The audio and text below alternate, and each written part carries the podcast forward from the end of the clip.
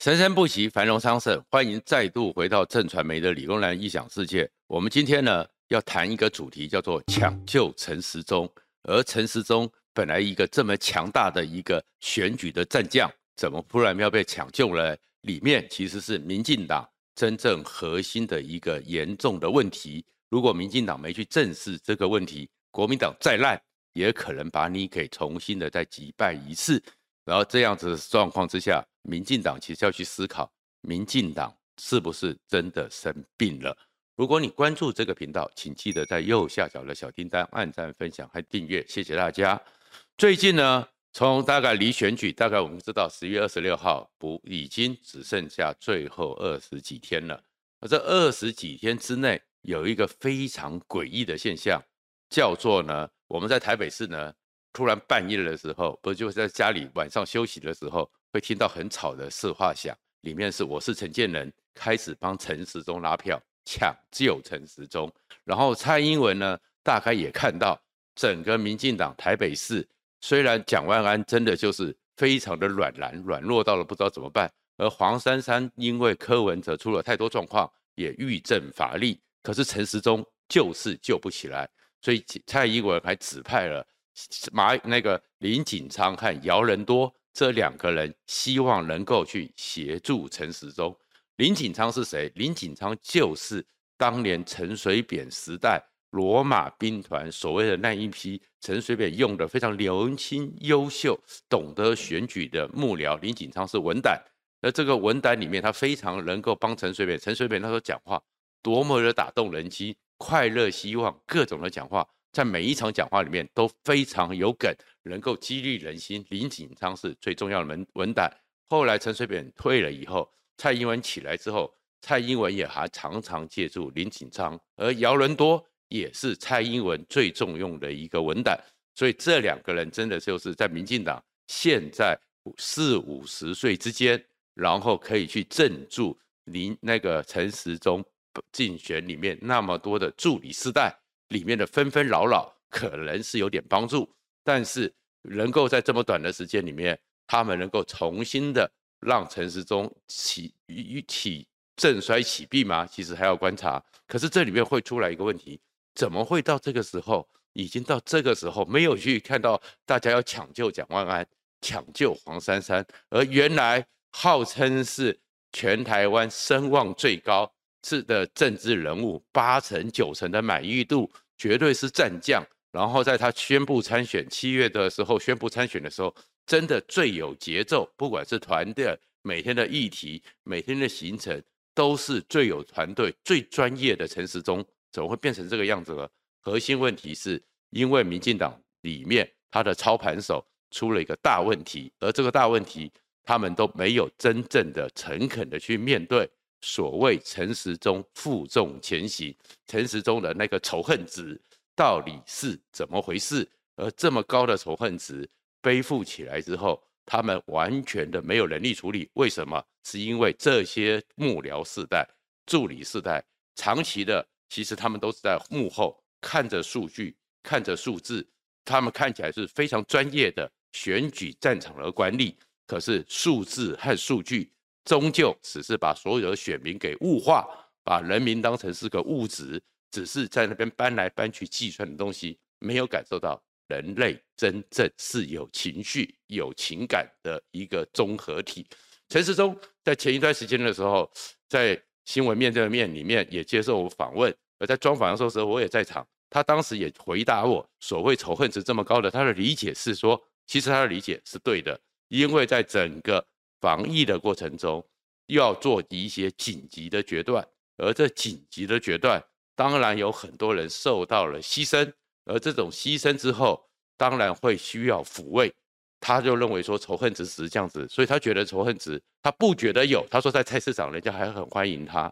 可是陈时中和这些幕僚，因为有时候有一个民进党一些人聊，就会去讨论，就说觉得陈时中的仇恨值没有那么高，陈时中的问题没有那么多。却错过了一件事情，就是其实他们在看的都是数据，而这些民调数据、声量数据里面的一个物化而累积出来的一个效果，他们没有去理解。事实上，才开始用选举开始用非常精确的分成数十类的人物，每一个议题在里面去选择去处理。最有名的第一个最厉害的人就是克林顿，美国总统克林顿。那时候突然从一个小州名不经传的一个小州长，阿肯色州的州长，能够击败声望九十一的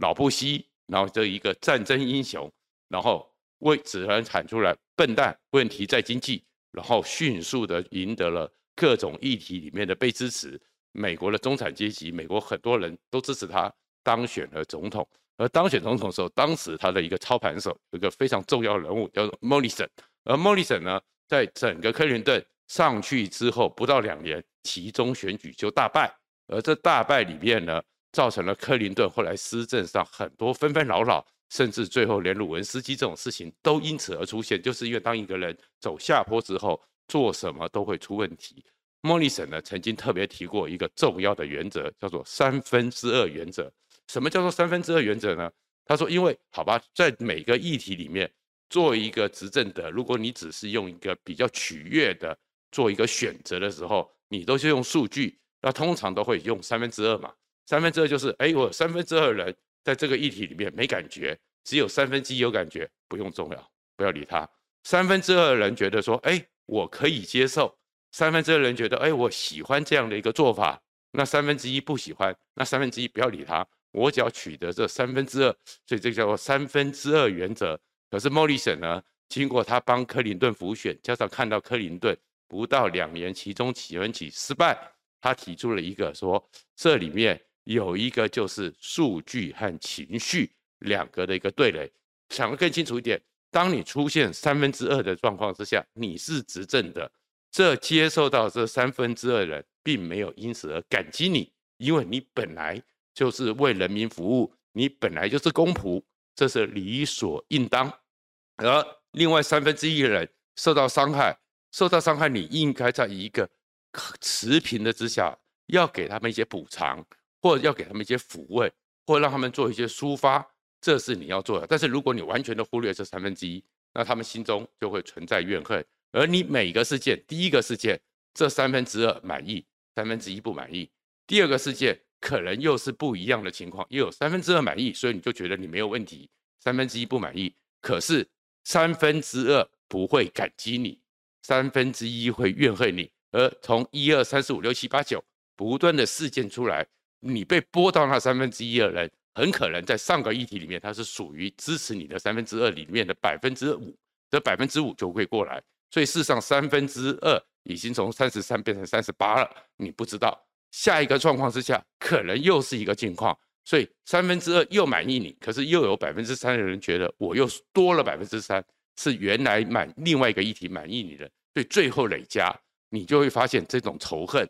这种不满意会持续。而陈时中上来之后呢，他就是民进党一直在打说台湾的防疫很好，要感谢陈时中，没有人不感谢他。但是你把他变成是因为感谢他，所以他就可以当台北市长。这里面的逻辑，民进党就没有好好的去论述，没有去好好论述之后，让另外一个呢，这些幕僚时代还是天天看民调，哎呀，这个东西不重要嘛，天天只用单一的事件，没有去理解累积起来的。什么叫累积起来的？陈时中防疫，当然在那个过程中，传染理论之下，需要一个稳定的，让你觉得有信赖感、安全感的一个船长，没有问题。可是做很多事情的时候，包含脏话的时候。你对于叶彦博、陈秀熙这些也是防疫专业，他们的一些状况之下，你竟然轻率的动用，叫做阵风调查。台湾难道没有一些人觉得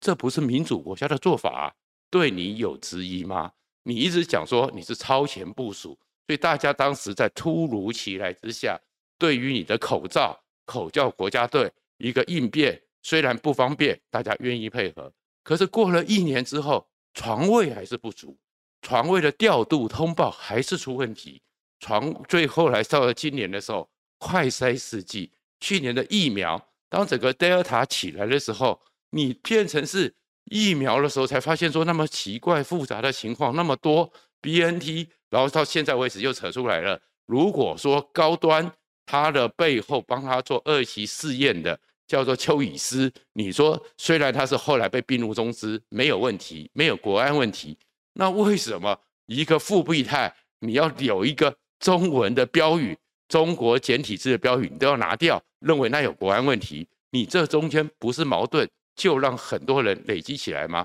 现在水门的事件，你说，哎，水门呢？只要有一个人在，我就不会关门。可是很多人会思考到的是，当时的小民那么多人在那边，你还是把国门给先关了。大家也知道这是不得已的选择，可是你都没有去做这些情绪的抚慰，所以累积起来，陈时中应该要处理的是，其实他知道有很多人受了牺牲，但是这些牺牲你不应该认为理所当然。你既然要参选，你就应该，其实台湾人也厚道，你应该针对过去的这些事情，每一个包含所谓的二十四小时，是不是就要火化？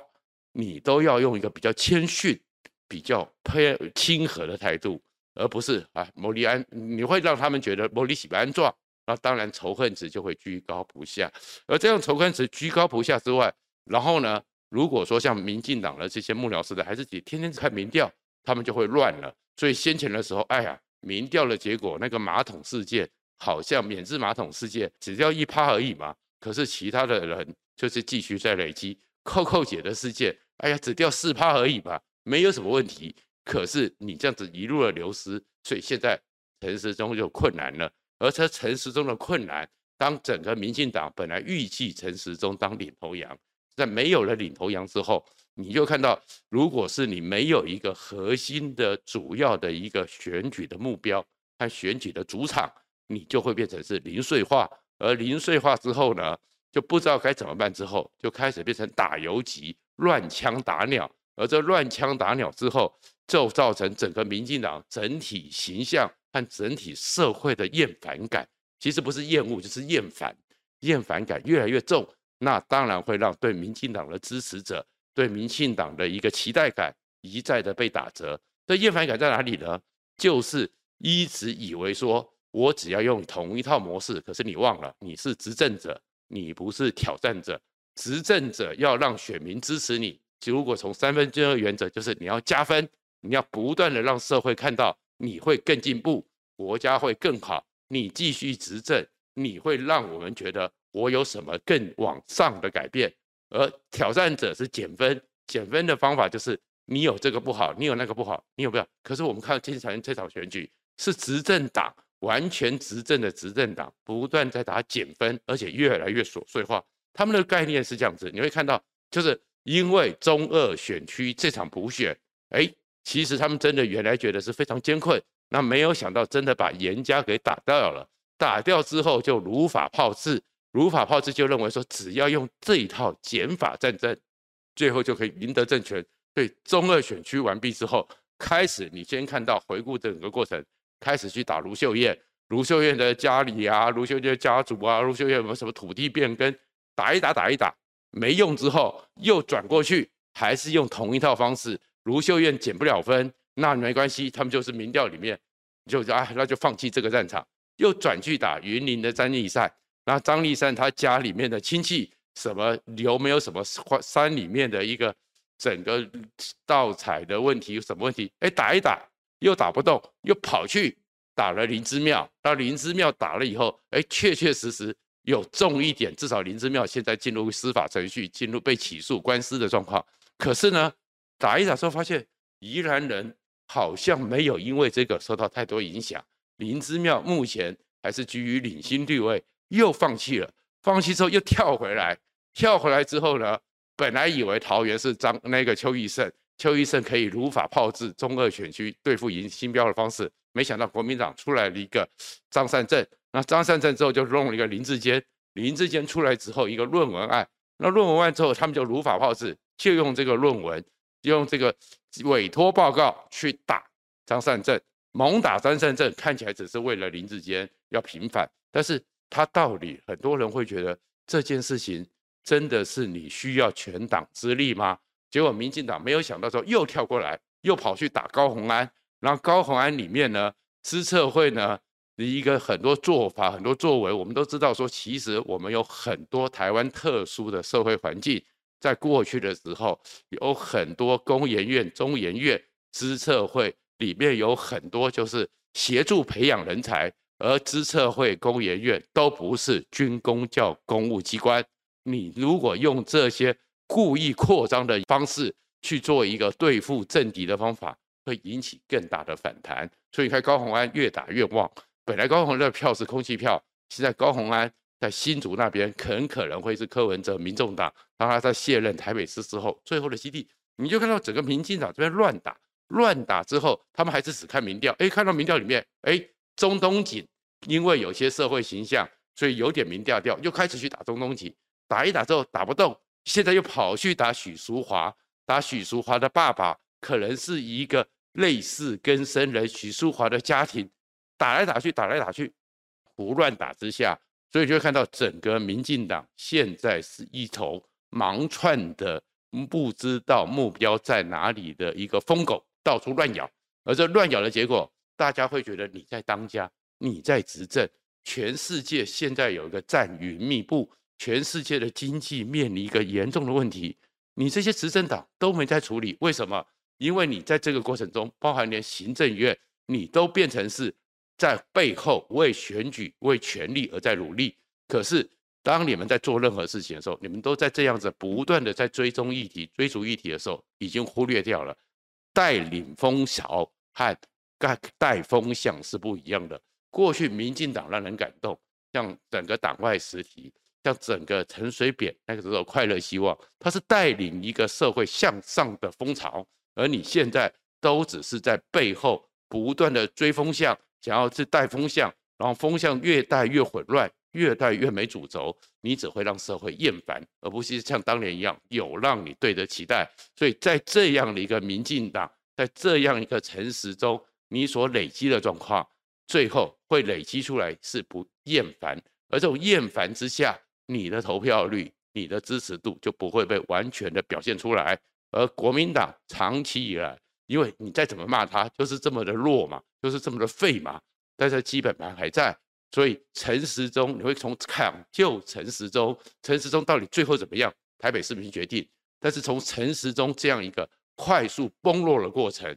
民进党一个整个步调这么混乱的状况，会看见的是民进党。如果没有去警觉这个危机，这个民进党很快的也会跟过去不可一世的国民党一样，快速的被台湾人所厌烦。这是民进党最大危机。谢谢大家。